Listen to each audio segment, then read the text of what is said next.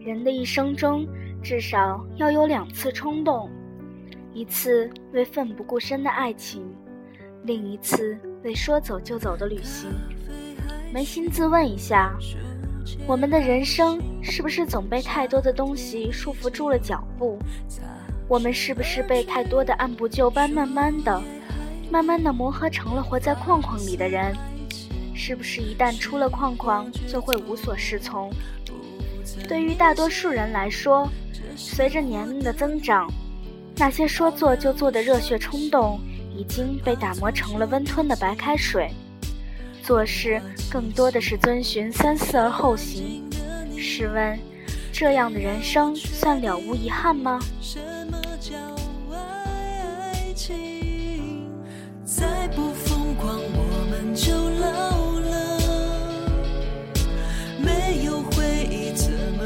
爱情作为恒久不变的话题，爱情一向占据了大多数人的大部分时间。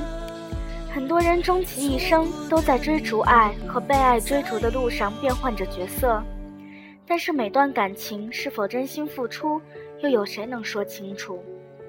奋不顾身的爱情，那要求的就不仅仅是精神上的独一无二那么简单，那是需要时刻做好准备。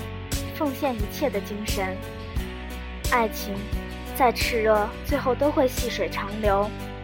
轰轰烈烈过后，必然是平淡如水。如此，到底能不能耐得住寂寞，耐得住诱惑？端看当事人的感情到底掺没掺杂质。如果说在一段感情里吝啬付出，那么这个人一定不是倾其真心，而是给自己留下了后路。这也就是给爱情留下了一个逃避的借口。每个人的一生都会遇到很多人，这其中的大部分人都是擦肩而过，留下一张模糊的脸，仿佛烟云一般存在七秒记忆，很快就淹没在浩瀚人海中。而有些人，却注定是要纠缠一生的，他们不是过客。他们参演了你人生中很多的重头戏。最重要的一点，没有人能自己唱独角戏。如果你的人生中遇到这样一个值得你奋不顾身的人，那么就勇敢去追吧。即使最后的结局不是你想要的，至少你努力争取过。如果有一次奋不顾身的爱情，那么请珍惜。因为我们需要一个人，白首不相离。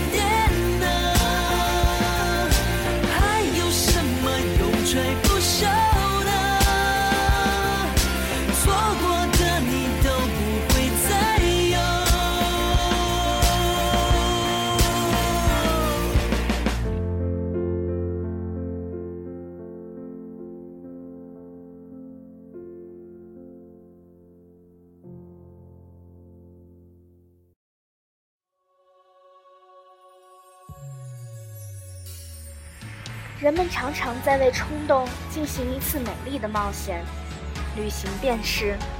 现实社会忙忙碌碌，工作平添的压力，都市生活的节奏让人无法消受，空气的污染使人避之不及，城市压抑的建筑森林切碎我们眺望的天空，越来越多的人渴望停下匆忙的脚步，去眷顾生命。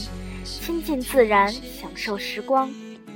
活在自己小时代的人们，有了钱，不再执着于存放银行，而是在有限的时间里去规划自己无限的天地。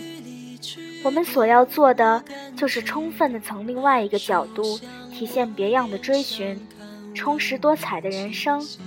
因此，我们愿意旅行，愿意于远走他乡的山河、异域的风情间寻找生趣，于远方的灵山秀水和细雨斜阳中体验感动，于不同的文化和多姿多彩的民族间领受惊喜。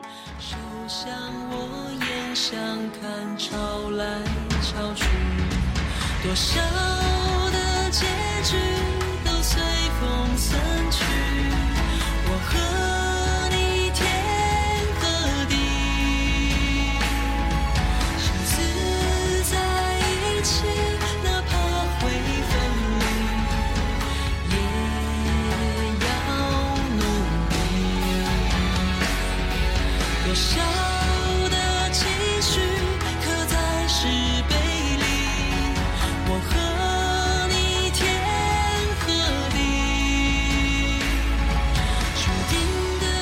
每一次行走，都是关于今天和明天童话的开篇，不需要设计。一生一人生一直在走，到达和行走都是，不必相信什么未来，只知道活着就要快乐，就要阳光，就要远行，就要用心灵和脚步到达人生所能表达的最长。若以故乡为圆心，在时间、空间中将生命的能量化作一次次纵情放射，那最长的终点，也许正是冥冥中内心最盼望的到达。旅行的美好，不只是一种具象的到达，而更是一种朦胧的期盼。出行伴随感动，归途收获感悟。同样的行程，不一样的方向，一路上无心的人会看到长长的单调，有缘的心会感受到世间最美的碰触。在红尘的频频盼顾中，陌生而遥远的天底下，哪一方山水园田园是你远行的归宿？哪一处素未？素未平生的谋面，是你命中的注定；哪一位远方的丽色佳人，是你今生必然的邂逅；哪一抹血残阳，是扫过你安详同眸的偶然。没有人能够预知，而正是这样一种不确定，才会让旅行更有神奇的魔力，才会让远方更具想象和诱惑。如果你有一次说走就走的旅行，那么请珍惜，因为我们需要行走，让自己成长。